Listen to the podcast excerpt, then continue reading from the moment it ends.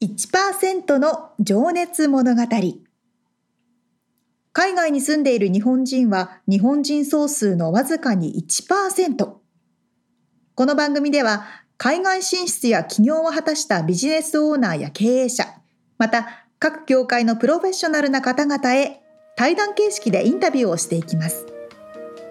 日本の未来を背負うグローバルなプロフェッショナルたちの仕事哲学とそこに燃える情熱に迫ります。You ready?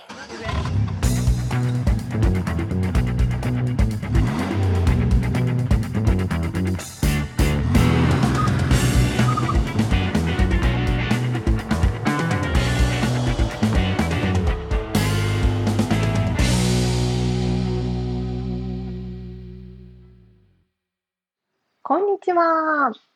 こんにちは。1%の情熱物語175回目でございます。皆さんお元気ですか？元気ですか？もう9月も中旬ということで、そうね。まあ、今撮ってるのはね、8月の終盤なんですけど、えーうんうん、オリンピックも、パラリンピックも無事、無事って言っていいのか分かんないけど、まあ終わってると思うんですけど、次に日本である大きなイベントが、2025年の大阪万博なんですよね、多分。そちょっと知らなかったんですけど、そうだ、そうだったんですそうね。で、今日なんかね、思い、思い出したというかね、岡本太郎さんってみんな知ってますかね？はい、もちゃん知らんか？ちろん。知ってるか？もちろん、もちろん知ってますよ。岡本太郎といえ大ば、阪万博といえば、うん、あの時の大阪万博ね。そこういう、あの、なんていう像でしたっけ？顔があって手が広がってるやつね。う、太陽の塔ですね。あ、太陽の塔ですね。そう、そのね、太陽の塔をデザインした方が岡本太郎さんで、うんうんうん。えーなんかね、俺昔アメリカに来る時だったっけな、友達がくれた本があって、それがね、岡本太郎のね、強く生きる言葉っていう本で、ええ付箋がついてる。めっちゃ読み込んだ感ある。じゃあ全然俺読み込んでないんだけど、今日この話をしようと思って、あの抜粋してちょっと付箋を貼っといたの、さっき。お、ぜひぜひ教えてくそれをねださい。4つぐらいちょっと言葉を読みたいんですけど岡本太郎の言葉です、えー自分他人が笑おうが笑うまいが自分の歌を歌えばいいんだよ。その通り。人生人生は積み重ねだと誰もがあ誰でも思っているようだ。僕は逆に積み減らすべきだと思う。財産も知識も蓄えれば蓄えるほどかえって人間は自在さをうち失ってしまう。ああ、わからん。深い。わからん。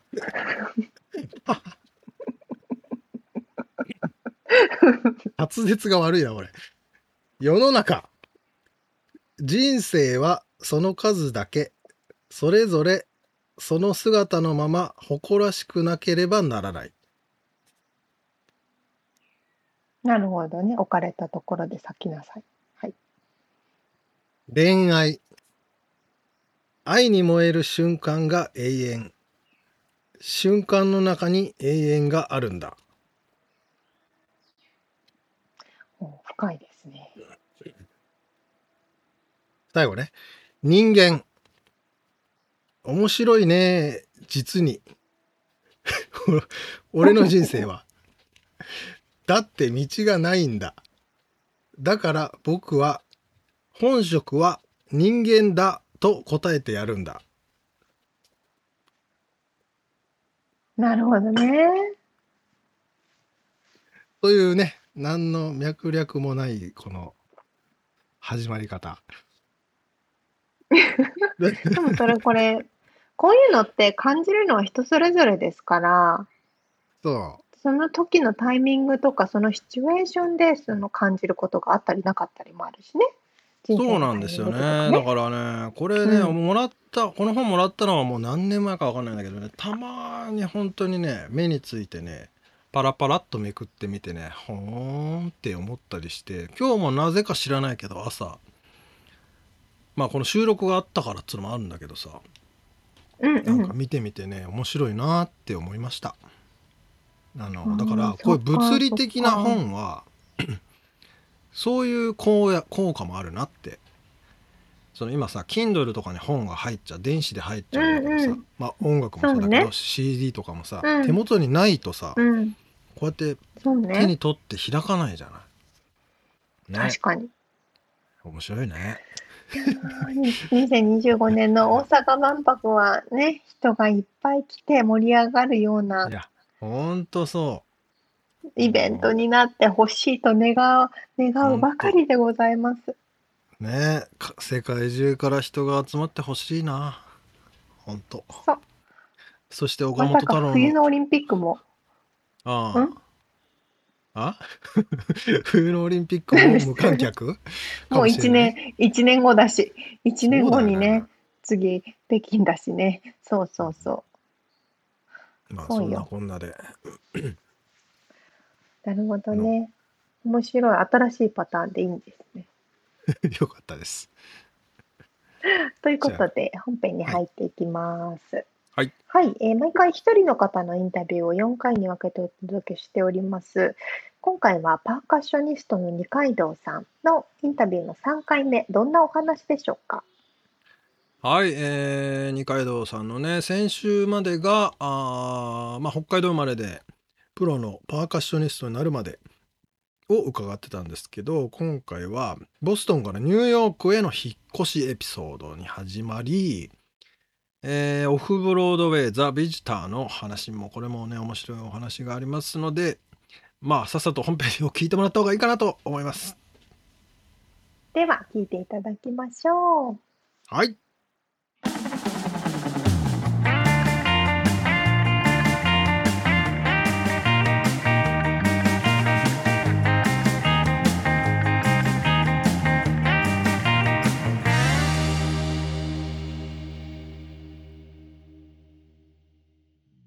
はい、じゃあちょっとね、今から仕事の深掘りをしていきたいんですけども、はい。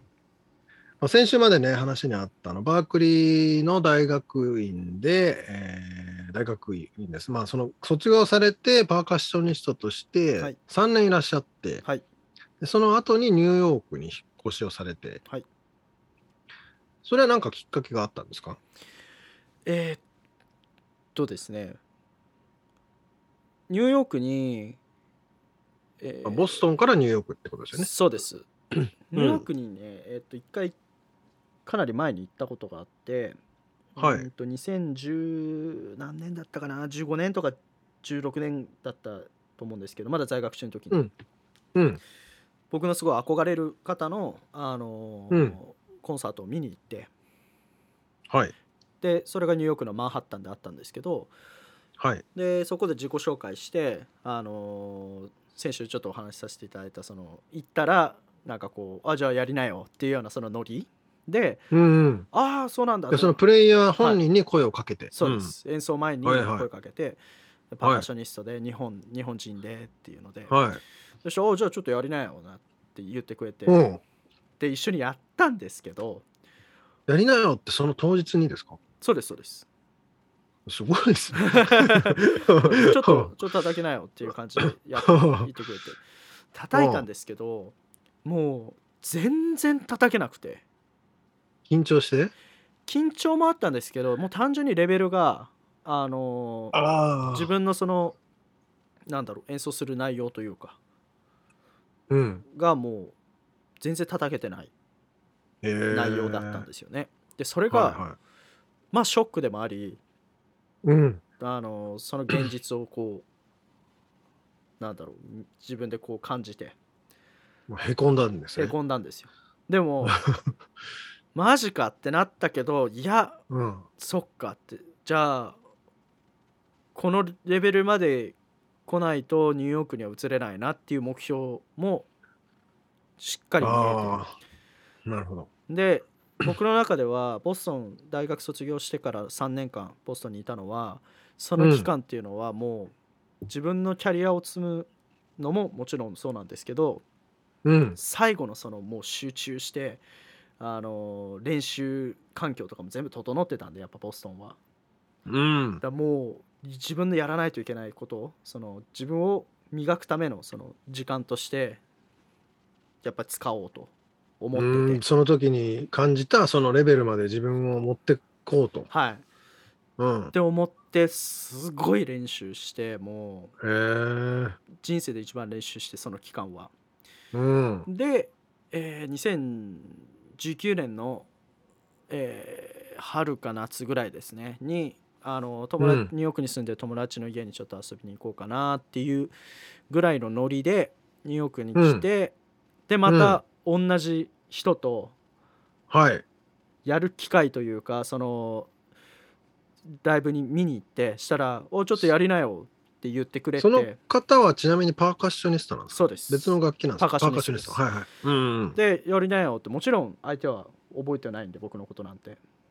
あ、そうなんだ。はい、でうわって来たなとついにリベンジの時がとうん すごいな。思って勝手にこう燃え上がって でこうバッてやってしたらうん。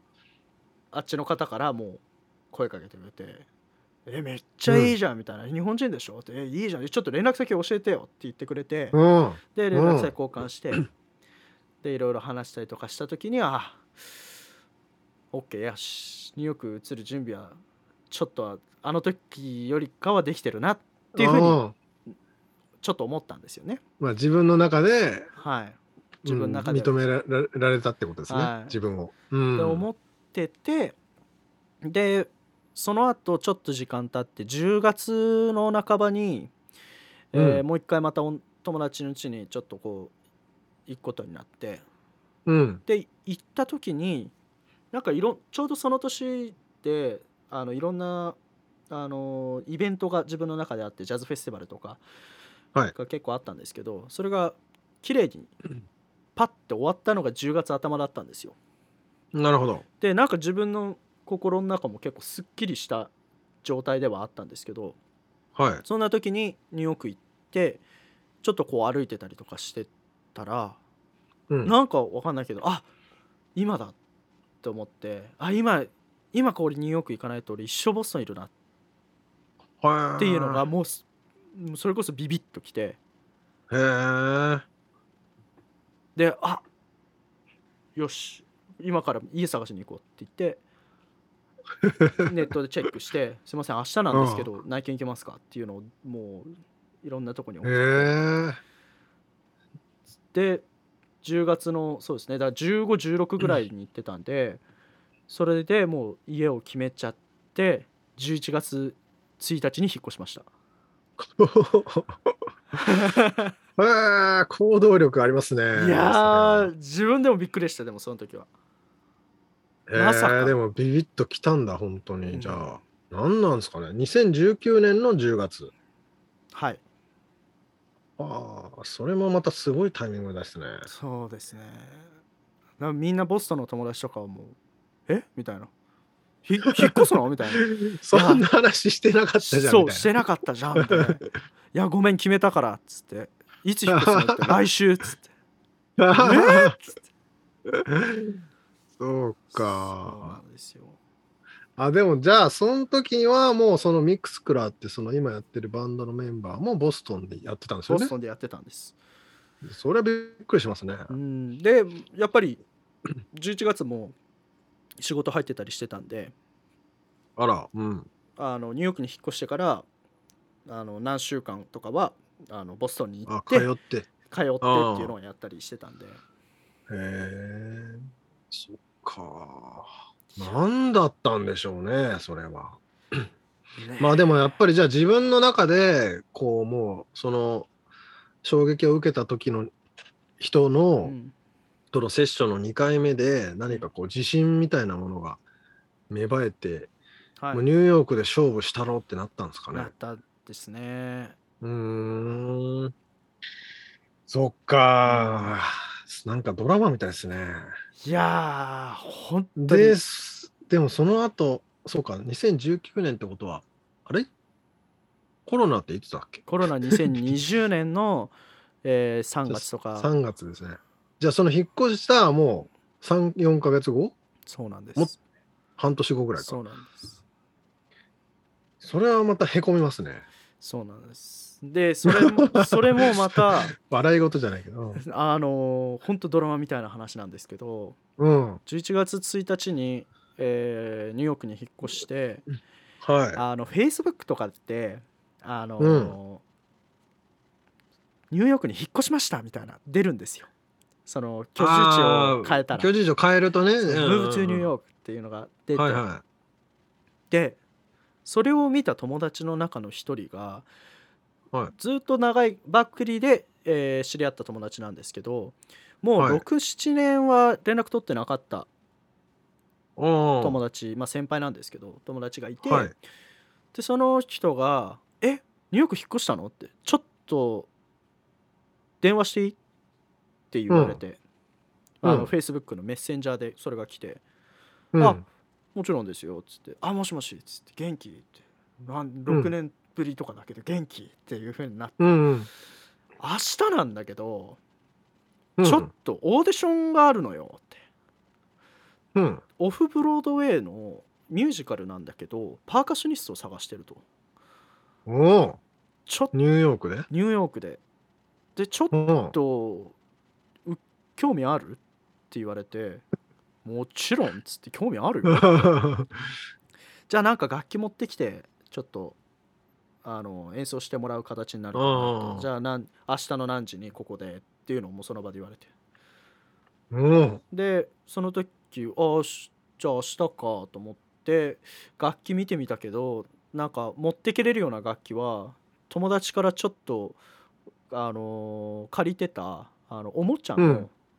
ジャンベ、ちっちゃい。キッズ用のなんかジャンベみたいのしかなくてああまあいっかと思って それだけ持って次の日。うん。はであのーまあオーディション。それ一次審査だったんですけど。い。はい。じゃあ通りまあの通りましたよっていうのを後日いただいて。で最終選考あるんで、来週の何日また来てくださいって言われて。うん。で行ってしたら最後の2人の最終選考だったんですけど僕ともう一人が、えーアフリカの多分ガーナ出身の方で。おおめちゃくちゃいろんな楽器持ってきてて アフリカの うわすげえとか思いながら 僕同じおもちゃのジャンベ持ってっててまたおもちゃなんだ。またおもちゃのやつ持ってっててでじゃあオーディションやるって言ってこう叩いてうん。したらあやっぱりじゃあちょっと君に出てもらいたいからちょっとうん。やってくれないかっていうのを言われて、ええ。そその後日に？はい。う多分ん。次の日とかにもうすぐ決まって。え。ーでそのガガーナの方の いっぱい持ってきてたのにそのおもちゃのやつだから買っちゃったおもちゃのやつでなんかそうでそれが決まって、の、うん。えーじそうですね。2020年の1月ですね1月からそれのリハーサルがえー。始まったんですよね、なるほど。じゃあそれがこのプロフィールにあるやつになるんですか？そうです。そのはい。で一応パーカッショニストとしてオーディションを受けて、パーカッショニストとして一応ハイヤーをされたんですけど、うん。うん。リハーサルが始まいざ始まるとあのーコレオグラフィー、あのー振り付けのうん方とかがちょっとなんか人数気持ち悪いからちょっと高入れるって言われて。うん。あその踊ってる踊踊ってるというかそのパフォーアクターの側の方そうにですそうです。でちょっと入ってくんないって言われて、そのなんか多分位置情報の 位置的にこうなんかああ微調整したいとか。舞台の上の感じを見たいとか？そう。いうん。多分そんなんで「あいいよいいよ」っつってただ座っててぼーっとしてたらうんうん「あタカ歌える?」って言われて「は? 」っつって「歌えるけど?」って言って。まあサルサのバンドとかだとコーラスとかあのバッキングコーラスとかやってたんで。叩きながらね、そうです。歌ったりとか。うだからあん、まあ歌えるよっつって「オッケーオッケー」っつって。ちょろっと楽譜見ながらこう歌ったりして。で、うん。じゃあちょっと椅子ちょっとはけようかって椅子はけて。でみんないいざこう振り付け始まって「タカ踊れる?」って言われて「踊れる？踊れる？よ」って言っちゃってで成果が出ますね。うん。そうなんですでしたら「あじゃあタカはずっとステージの上でいいよね」みたいになって そうでしたらじゃあ君はミュージシャンっていうよりかはアクター扱いでやるからっていうふうにおお、すげえ才能っすね。ー小学校6年生の学芸会以来の 演技をそこですることになりすごいなあでもそれってでもやっぱ性格でしょうね。ま間違いないですね。まあ、体から溢れ出ちゃってたんじゃないですか、お俺できるぞみたいな。どうどうなんですかねいややらしてみみたいな。出ちゃってたんじゃないやだなそんなやつで ねえもいいよね。まあでもそれはアメリカンはね、割とそういう自信持ってねうん、うんうん何でもできますよっていうタイプの人多いけど、うんさすがっすね。いやそれでもうじゃあその役をもう勝ち取っちゃったわけですね、ー結果的に。そうですねだそれがねあのコロナで結局延期になっちゃったんですけど、なるほど。えー今年の、えー9月来月の9月からリハーサルがまた始まって10月にはうん。公演がスタートするので、オフブロードウェイミュージカル、ザ・ビジターっはいていうやつですね。はいへえ、すげえ、見たいな、それは。いやーどれぐらいの期間、それって。えやられるんですか？ーっとですね今回は10月に公演始まって予定では、えー11月の末で extend その延長が決まれば12月の、えー19日までなるほど。の予定です、うんまあまあ、じゃあ、2ヶ月ぐらいはそうですね。あるってことね。うーん。じゃあちょっとね、その話また後で伺うとして、はい。気になる方は、これでもウェブサイトとかあるんですかね？あります。そのうち出てくるのかな？はいうん。うんえーっとザ・ビジターで調べていただいても出てくるので。うん、じゃあ、あの、リンクも貼っとくんでね、はい。とみんなチェックしてもらえたらと思うんですけど、はい。ちょっとね、じゃあ話を戻戻してというか、はいあのこれちょっと僕、皆さんに聞いてる話、しあの仕事の話なんですけど、はい。ちょっと聞いていきたいんですけど、はい。あの仕事をしていて誇りに思う瞬間、嬉しい瞬間、うん。ってどんな時ですか？うーん嬉しい瞬間はやっぱり自分の演奏なりパフォーマンスなりうん。で嬉しく感じてる喜んでるところを見るのが一番嬉しいことです。あそれをあ、目の前で。う。ん、それを感じれる感じれた時うん。が一番嬉しいですね。うーんねえでもやっぱりでもそれって分かりやすいっていうかあの、うん。まあコロナ禍以前だったらそのもう叩いてる目の前うでん。お客さんが踊ってたり、まあ乗ってるっていうのが見見れたわけですもんね、うん。そうですね、うん。やっぱその瞬間が気持ちいいんでしょうね、うん。もうそれに限ります 本当に。まあ僕もあのバンドの時はやっぱ気持ちよかったですもんね。目の前で人がねあの乗ってるなっていう時はね。ね。うん。まあじゃあちょっとね、その、その話はまあ、す次に行きたいんですけど、はい。仕事、哲学っていうものをちょっと皆さんに聞いてて、はい。なんかその、二階堂さん的に、はいそのパーカッションにおいてのここだわりとかポリシーというか、うんまあ、なんか、哲学ですね。ってあありますか？難しいですね。そのなんかプロフェッショナリズムみたいな。うんまあそうですねパーカッショニストとしてというよりかはまあそのエンターテイナーとして、はいやっぱりその一つ一つのことに対してその愛を持ってうん。やるということ仕事をするということっていうのは、本当にお互いその一緒に仕事してる人に対してもそうだしうん。その仕事を見に来てくれてるオーディエンスの方に対してもそうだしうん。その場を提供してくれたその裏方の方だとかに対してもそうだし、やっぱそれは、うん、どの現場でも感じますかね。なんか具体的にじゃあ何をやるかとかっていうよりかはなんか一つ一つのちょっとしたことに対しての例えば感謝でもそうですけど、うんなんかこう「ありがとうございます」とかうんそのっていう言葉に始まり演奏の中だと、例えばじゃあ誰かがこういう発信をしてきたものに対してちゃんとその音を受け止めて、ああそういうことか。自分なりにこう、うん。それに対する返答をしたりとか返すって。返すう。ん。っていうことはすごい、うんなるほど。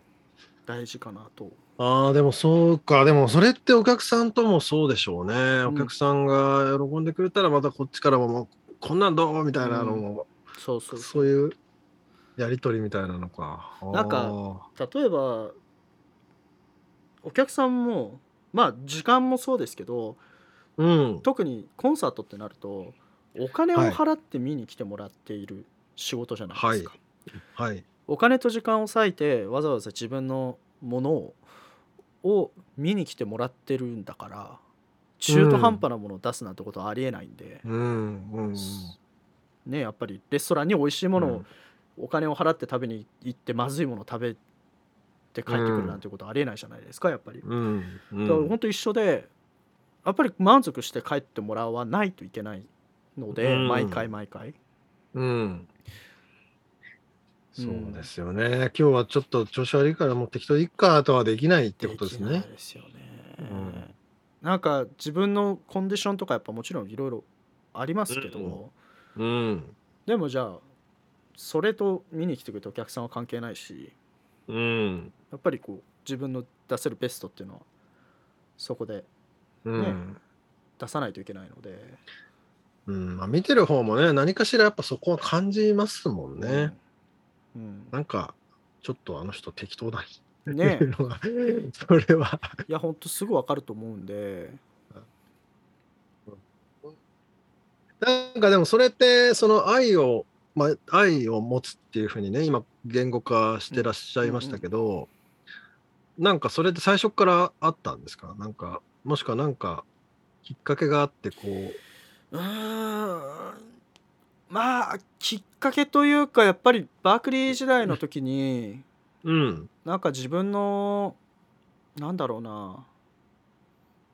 結構演奏してる演奏のレベルもそうだったんですけど何よりその自分の演プロフェッショナルとしてミュージシャンとして演奏している自分はどう見えてるのかっていうふうに考えた時に結構こあうなんかただ学生が本当に何人前でちょっと演奏する機会もらって演奏してるだけみたいな、あうん。その自分の演奏してるレベルがあの全然まだ低いというよりかは自分のその演奏してる態度とかその見た目とかっていうのが、あのもう本当に学生がただ演奏してる人前で演奏ししているというかプロ,、まあ、プロフェッショナルではないようなうん。態度とか、そ自分のことをそう感じた？自分のことを、はい、そういうふうにう感んじたことがあって。へえでそれを感じた時にすごい恥ずかしくなって。うん。うわーってなんか何やってんだろうって本当にうん。思って、そりゃお客さんだって自分のそんな演奏を見てても楽しいわけないし。うん。っていうふうに考えたことはあってそこからはちょっと意識するようにはうん。うんしましたね。なるほどね。まあでもおっしゃってることはすごく伝わってきますね。なんかまあそのテクニックだけじゃないとかうん。小手先だけでうん。はない、うん、もっと全身でこうなんか向かわなきゃいけないものっていうか。なんかそうですねだからえ演奏してる時だけじゃなくてうん。まあステージにいる時は全部そうですよねどの時間も例えば、うんリーダーが MC をしてる時にじゃあ携帯いじっていいの？っていうような はいはいはい。なんかそういうようなところとかもなんかなるほど。うんまあそうですよね。それって本当にだからもう格好一つも気を使うとか、うん。佇まいとかね、ん。そういうのもが演奏とは関係ないところにやっぱ見えてきますもんね。うん。そうですね、うん。なるほど、はありがとうございます。はい。じゃあちょっと次の質問に行きますと、はい。えー今のあなたを作ったルーツは何だと思いますか？ルーツはい。が、まあ、こう、影響さされたものというかね、なんかか、自分を作ったもの？みたいな。うんなんか今思えばですけど、うん。やっぱりし小学校2年生で見た「シンダンドファイヤー」のパフォーマンスってはい。衝撃的だったっていうのももちろんありますけど、うん。冷静に考えてもやっぱりあれはプロフェッショナルなもう。完璧なパフォーマンスを見てたんだなって やっぱり思いますね。メンバー全員が楽しそうに演奏してて、うん。うん、でこういうふうにね楽器を変えようっていうふうに思わせる人をね思わせるような実際演奏してくれたのでやっぱり、なるほどうん、あれはやっぱり今でも頭に残ってるっていうことあれが結構ルーツで、うん。ああいう演奏を将来やっぱりできたらなっていうふうに思ってたんだろうなっていうふううにん。じゃあ、その時も、こう、憧れであり、今も変わらないはいもちろんです変わらない。ですね、うん。でも、そうなると、その、ご両親が本当に、そういう機会を与えてくれたっていうのは、なんか、素敵ですね。いやもうねもう両親には本当感謝しかなくて、うん。あのー勉強しろとかも言われたことほとんどなくて、うん。成績悪いのとってもまあ別にね自分の成績なんだしうん。ま うあいいんじゃないっていうようなうん。両親でそれよりもなんか例えばねやっぱキューバに行くとか、はいあはのライブをするとかっていう時に反対せず送り出してくれたりとい。か、ああ、うん。もうやりたいことをなるべくやらせてくれたっていう。う。ん。だそういう面では兄うんにも本当に感謝してるし。あ自分がねこうやって好き放題やりたいことをやらせてもらってる上であ、はい。ねやっぱりもちろんその我慢してる部分も絶対あったと思うんでうん。本当にもう家族の支えなしでは、うん。うん、いや、特にね、まあ僕もね、実はあの、一個上の兄がいてね、はいはい僕も次男なんで、はい割と高見さん側というかね、はいはい。やりたい放題やってた方なんで、はいはいはいはい。わかりますよね。だかいらやすごくわかりますよ。だからね。親のことも兄貴が今、まあ、見て日本で見てくれてるっていうのもあるから、うん。僕が好き放題やれるっていうのもうね。ん。いや本当だからやっぱりまずなんだろう恩返しはい。をしたいなっていうふうに、うん。その日本でね特にそのはい。面倒を見てくれた方々にやっぱ恩返しをしたいなっていうのはずっと思ってますね。ねえでもこうやっぱりそれはね活躍することでうん彼らも嬉しいと思いますしね。うんうんうんそうですね。うんなるほど。じゃあちょっともう一個だけ質問させてもらうと、はいえーっと今のあなたを引っ張ってるモチベーションって何ですか、うんまあこれねこれ聞き出したのもそのまあコロナ禍においてっていうのが特にまあ僕自身もやっぱりそのモチベーションのキープ皆さん少なからずあると思うんですけど、うんそれどうしてるかっていうか何を二階堂さんをこう引っ張るもの原動力になってるか。はい。うーんまあやっぱり周りの人の活躍は一番モチベーションになってますよね。自分のライバルでもあり仲間でもあるそのミュージシャン なるほど。とかまあミュージシャンじゃない例えば高校の時の同級生とかもそうですけどやっぱり他の人が活躍していることが自分のモチベーションにうーん。すごい影響しているというかなるほどね。まあ自分も負けないぞっていうふうにこう奮い立たせてくれるっていう。そうですねうん。なるほどね。まあそれは本当にね自分だけのうん中にいいたらねなかなか辛いですもんうね。ん あのこう環境的にはだってまあその一番最初に話してたけど、うんあのねライブパフォーマンスができなくなっちゃって、はいもうデメリットばっかりだったですからね。うんそうですね。だからそんな中でも例えば友達が、うん。友達のミュージシャンが、はあのいろんなところに動画を投稿し始めたりとか、い。なるほどね。誰かとコラボしたりだとかっていうのを見て、あまあ真似事じゃないけど、でもあ自分もこうやってあアウトプット、発信をしていかないとなってうん。いう刺激をまあ、できることあるんだな、うん。みたいな。もらったりしてたんで、はい。うーん。はい、なるほどですね。まあでもそれも本当に大学の頃の仲間とかが多いんですかね。そうですね。うーん。本当それ財産ですよね。いやー本当にいやー でも一友生なくならない。ね友達仲間には本当に自分自身恵まれてるなとうんやっぱり思うんで、もうほんまあ、ご両親もそうですけど。感謝です、本当みんなに。うん。まあ、これはもう活躍するしかないですね。いやーもうもうバキバキに。それしかないです、本当。それしかないです。ありがとうございます。じゃあ、ちょっと今からはい最後のセクションに入っていきたいんですが、はい。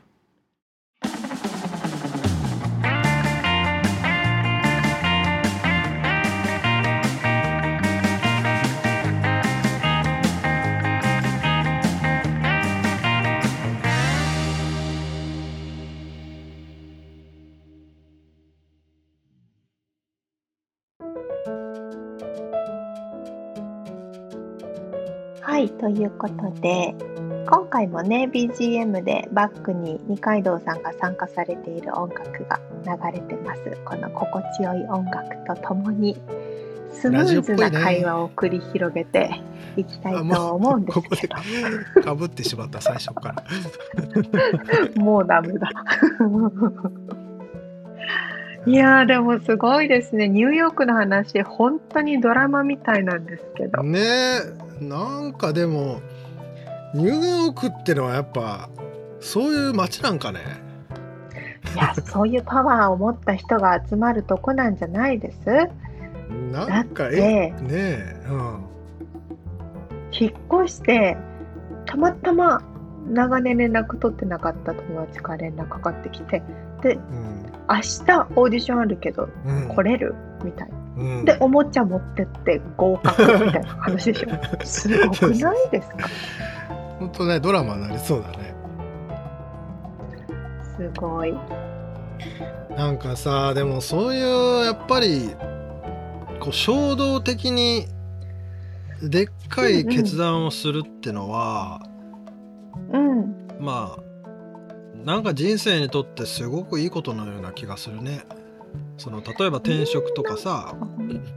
うん。まあいろんなことあると思うけどいきなり引っ越しを決めちゃってそういうふうに流れがうんグワーンって変わってくるっていうか、うんうんうんうん。なんかあれですよね。二階堂さんの場合、こう直感に逆らわずに来てるから、うんうんうんうんこう小さい頃に見たバンドでビビッと来てパーカッションに変えたりとか、そうだね。ビビッと来てニューヨークに引っ越したりとか、まあそれ直感に優れてるんじゃないですか、歌えるって聞かれて歌えるよって言っちゃうところとかね。超アメリカン。いや、マジで日本語喋れるって言って、こんにちはしか言えない人もめっちゃいますからあね。いるよね。めっちゃそう思うそう。その自信がすごいよって思う。大事大事。日本人はちょっともうちょっとね、もあの大げさに自信持っていいぐらいですから。そうですよ。日本人なんかね全員喋れるよって言ってもいいぐらいですからね。いや、本当よ。謙虚なのよね。ね。えなんかかもう北海道って感じもするよな。なんか愛を持ってとかこうでっかいさなんかでっかい道って感じじゃん。それ言いたかったんじゃない？ちょっと言っちゃった言っちゃって後悔したんだけど。言っちゃったの？言っちゃった？言っちゃったんだけど。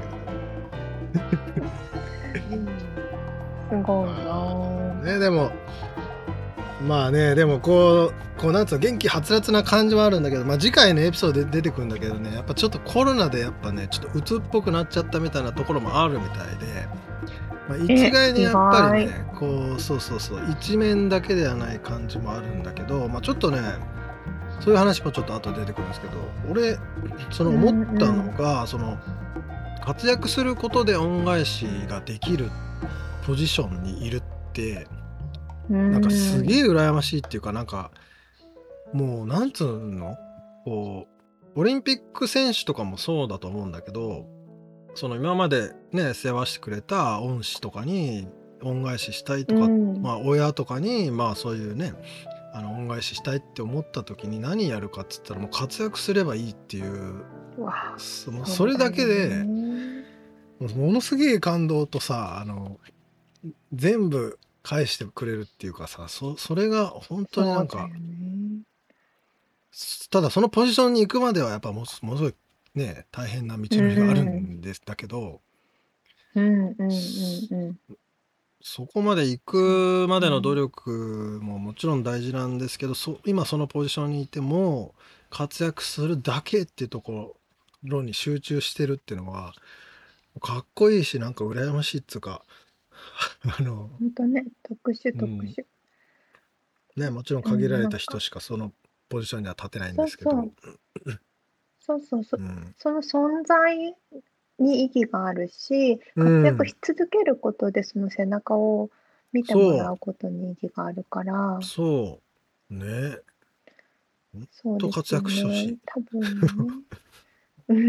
う んね。本当なんか表に出てる人ってみんなそうだと思うけどうなんか途中でなんかあれ本当にこれでよかったのかなみたいな多分思う時とかもあるけど多分そういう時でもこうなんだろうか存在が多分そう誰か一人の力になってるみたいなことが絶対なっあったりしてるよねますからね。そうだからもうそういうこと気にしないでもうそれだけやってくれって思うもんね本当にそうそうそうそうそう。んそうねね本当にね。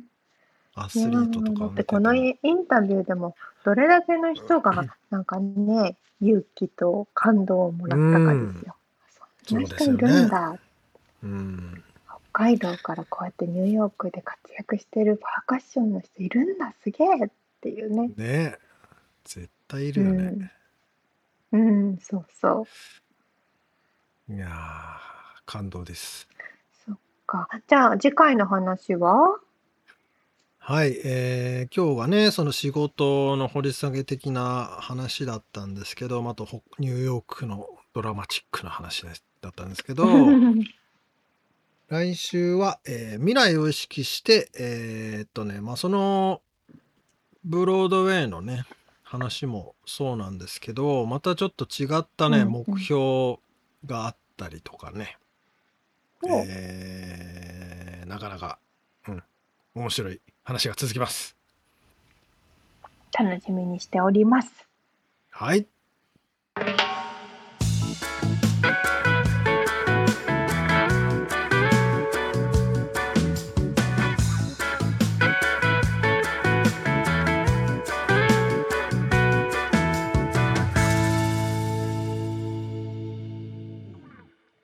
リアルアメリカ情報このコーナーでは最新のビジネス生活情報をアメリカ・ロサンゼルスよりお届けしてまいります。はい。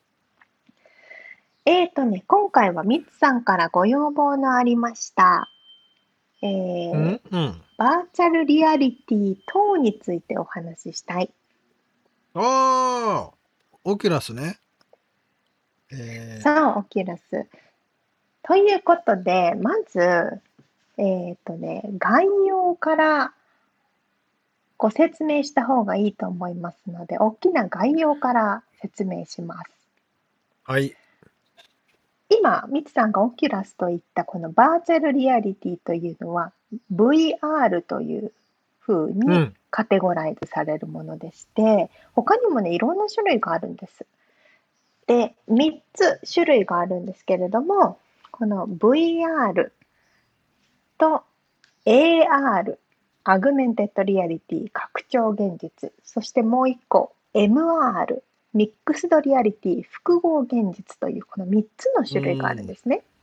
なるほど。で、これをまとめて XR、うーん。クロスリアリティと言うんです。へえ。そう。なので、これからは XR っていうのが全部の総称。なんかいろんなものがあるけど、そういうなんか、ちょっとリア、リアリ、リ、リアルじゃない、でもリアルな世界みたいな、そういうのをまとめて XR というふうに呼びました。うんうん。それでですね、そのまず BR っていうのが、あの、バーチャルリアリティ、皆さんが想像しているような多分もので、こう、ヘッドセットを顔にガチャンとつけまして、もう全部の世界が違うリアリティに行く。自分が違う世界に体ごと行く。すべての視覚が違う世界に持ってかれるやつね。すべてがバーチャルってことね。この現実世界とは。別の仮か想け離れてる。世界に完全に行くと。仮想う、ん。その通りです。仮想の現実に行くと。で、もう一個 AR。これ皆さうん。ん知らず知らずの間によく使っているものですね。えっ、と、例えば携帯とかで顔うにん。フィルターをかけて、口開けたら舌がベローンで出てくるとか、ああ、あれえと耳がついてるとか、そうそうそう、あの LINE のフィルターとか、あれも AR に入ります。これは拡張現実と言いまして、その現実の拡張版、現実の中にあのそこにないものが存在しているようなやうんうん。つ。例えば、ポケモン GO とかそのは IKEA のね、あ、そうそうそう、まさにそうです。ポケモン GO も AR。AR か。そうだよね。そこにポケモンいないのに、携帯越しに見ると、そこにまるでポケモンがいるように見えるとか、うん。うん。あとはあの、あれあれね、IKEA の携帯アプリを取って、あのはいはいこの家具買いたいな、ピコってやると、部屋の中にまるでその家具があるように見えるとか。うん。買う前に部屋に置いた時にどんな感じになるかなっていうのが見れるようなアプリとかね、最近ありますもんね。うん。ありますよね。これが携帯を通して見れる、うん augmented reality 拡張現実 AR ってものです。で、最後うん3つ目。この MR っていうのはそんなによく聞かないんですけど、これもかなり最近大きくなってきてる世界で、あの AR に近いんですけど、うん。もっと現実レベルが下がったもの。なんか VR と AR の間だと思ってもらえば現実を見てるんだけど、もっと仮想現実が入ってくる。例えば現実の中にいるんだけれども、この大きな建物が 3D になってて、その中に入っていったりとうか。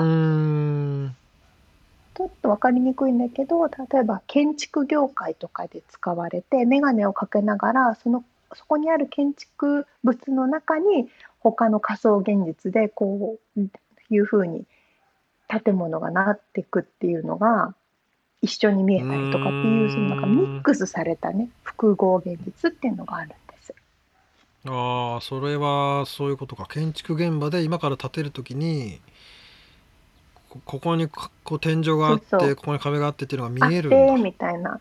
うんうんうん。あまあ、それを AR っちゃ AR なんですけどもっと AR の VR に近いもので 3D モデルが見えたりとかーん。そういうねなるほどね。建物全体が見えたりとか。へえ。うん、そうそうミックそうそうスリアリティ。ミックスドリアリティはいこの3つを総称してクロスリアリティ XR と言います。なるほど。はいはいはいはい。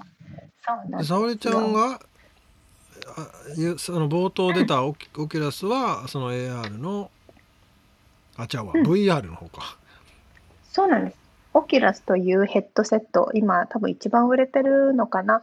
あの、うん。顔にガチャンってつけて仮想世界、仮想現実に行くのが VR のオキュラスうん。クエスト2っていうのがね、今一番あの巷では流行ってるものなんですけど、うん。ガチャンってつけてピコーンってやると、もうなんか宇宙にい 自分がいるような感覚にいたりとか、コテージにいたりとか、そういうふうになる何をやるって言ってたっけ？ゲーム、ゲームをやるって言ってたっけ？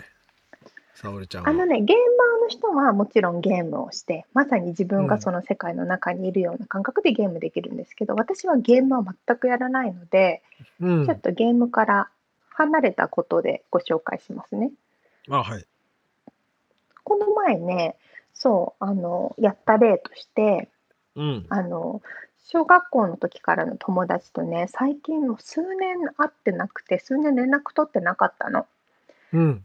でも、その子が、あの、Facebook でオキュラスの話をしてて、おうん。この子はオキュラスを持ってるなと思って、私連絡して、ちょっと久々にお茶でもしようよみたいな。その子日本に住んでるんですけど、はいはい。めっちゃコロナ禍ね。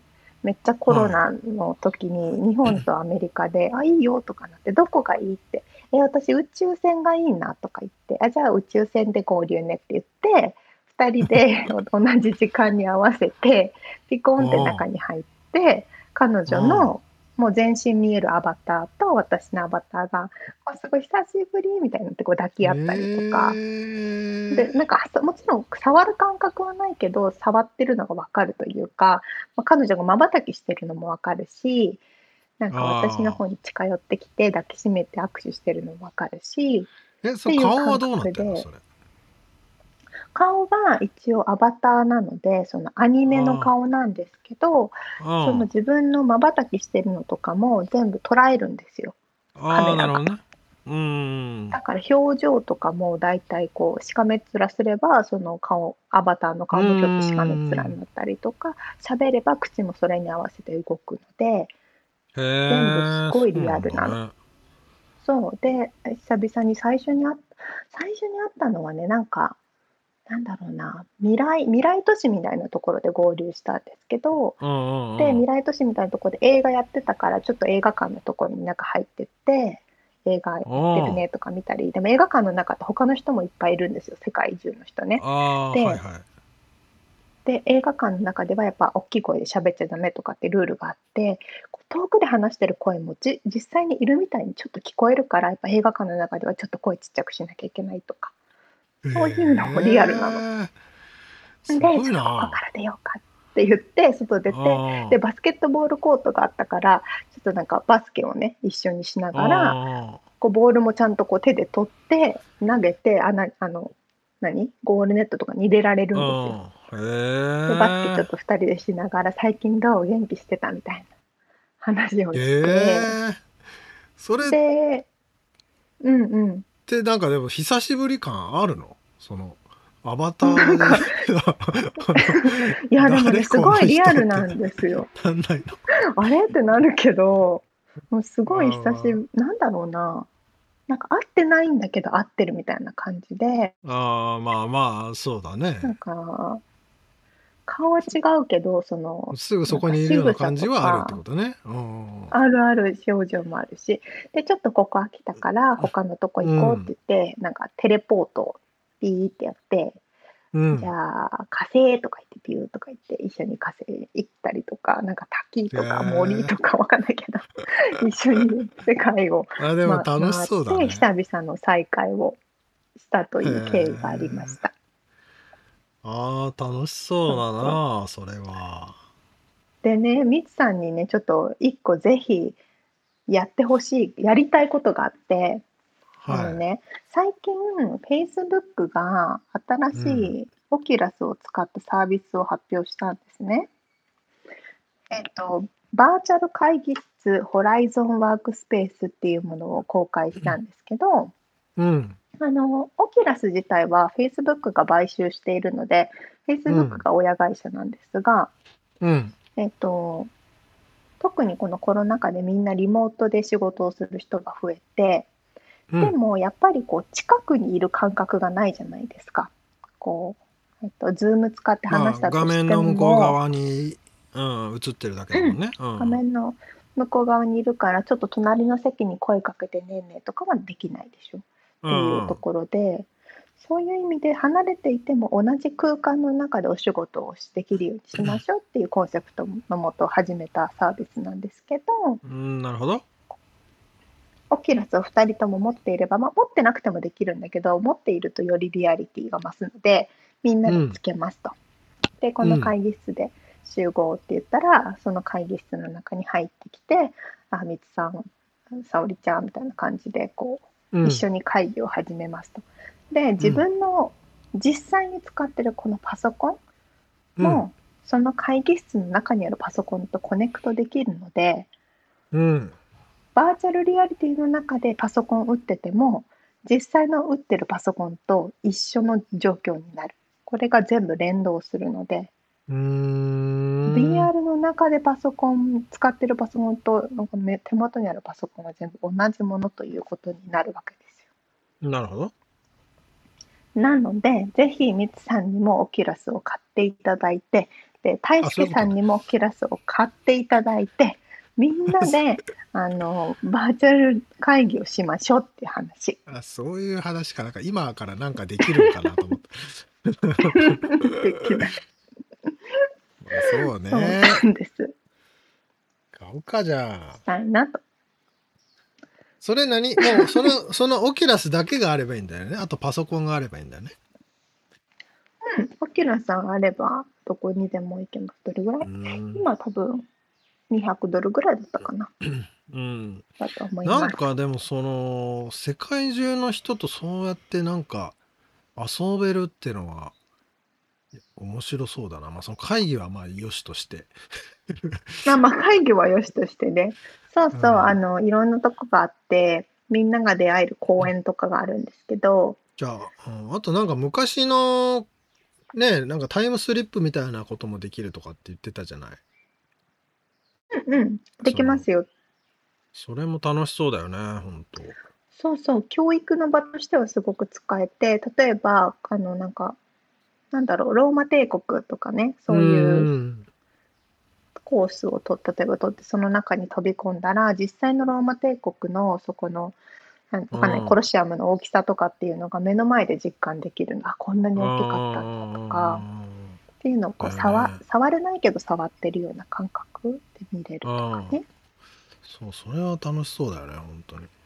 うん、それも面白い。うん実際にこう恐竜がどれぐらいの大きさだったのかとか速さだったのかっていうのも実感できるから多分教科書で勉強するよりもより頭に入ってきやすいかもしれないですうね。ん。まあ、リオリリアリティがあるってことですね。そうそうそうそううー。んなんかでもそれをこうさつけてさその世界に浸ってるのを隣で彼に見られてるとかっていう、くあのこう超恥ずかしいし、あ恥ずいよねあれ。うん、あとねあのまだ重いのでオキュラス自体がうん2時間ぐらいつけるとこのつけた目の周りが真っ赤に跡ができる。だからね、まだまだ浸透しないなっていうのは正直なところ。とかさテレビにぶつかってる人とかさそういう そうそう、壁とかにぶつかる。面白いよね。まだもうちょっと5年ぐらいは無理かななんて思いますけど。うんまあまだまだね進化の余地があるってことですねでも。あります、あります。うんそうそうそう。まあ、またまたいろんな新しいの出てくるので、追ってご紹介しますね。ね面白そうこれは。ということで、リアルアメリカ情報でした。はい。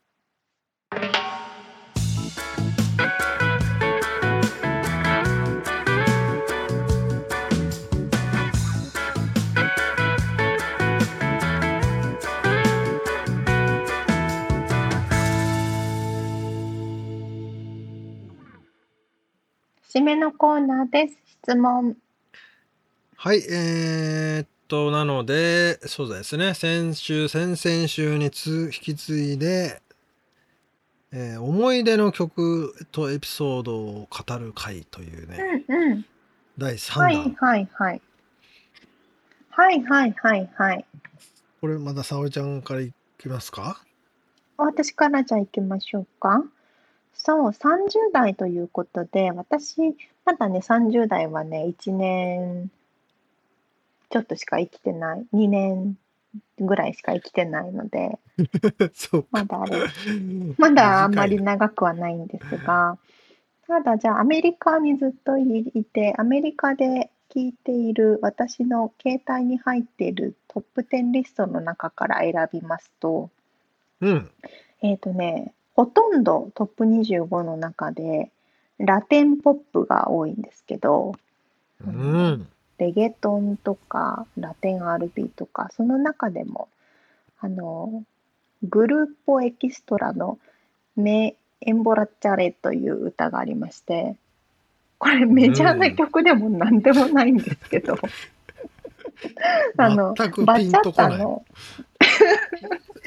バチャッタの曲でして、あ、ダンスす解散る時のねしたグルー。プかなんかの、うん、あ多分ドミニカのなんかドミニカのメジャーでもないグループかあ。な、うーん。バチャッタダンスをやってる人はみんな知ってるっていう曲なんですけどなるほどね。「酔っ払っちゃったよ」っていう題名なんですけどねああ、もうありそうだな。「君のせいで酔っ払っちゃったよ」っていうような内容のあことでただ楽しくダンスをするっていー。それうスペイダンスなんンです、けど、スペイン語じゃないのか。何語なの？うん、スペイン語ですねスペイン語なんだ。へえ。そうそうそうそうまあ陽気な感じなんでしょうね、きっと。そうそうそう。でもあれか、こういう、こういうとこで流したらあれなんですよね。Spotify とか拾うんですよね、最近。その著作あ権がのー怒られかますよ、多分。ら。ですよね。だから、気になった人は聞いてほしいけど、まあ、リンクは貼っといてもいいのかな？リンクは貼れるのが YouTube には上がってますね。ああ。もう一回言ってもらっていい？まあそこ、えっと、メエンボラチャレ。スペルもわからんもんで、検索できんっていう。ググル、グルポエキストラのメエンボラチャレです。音声検索してくださいね、これ、このまま。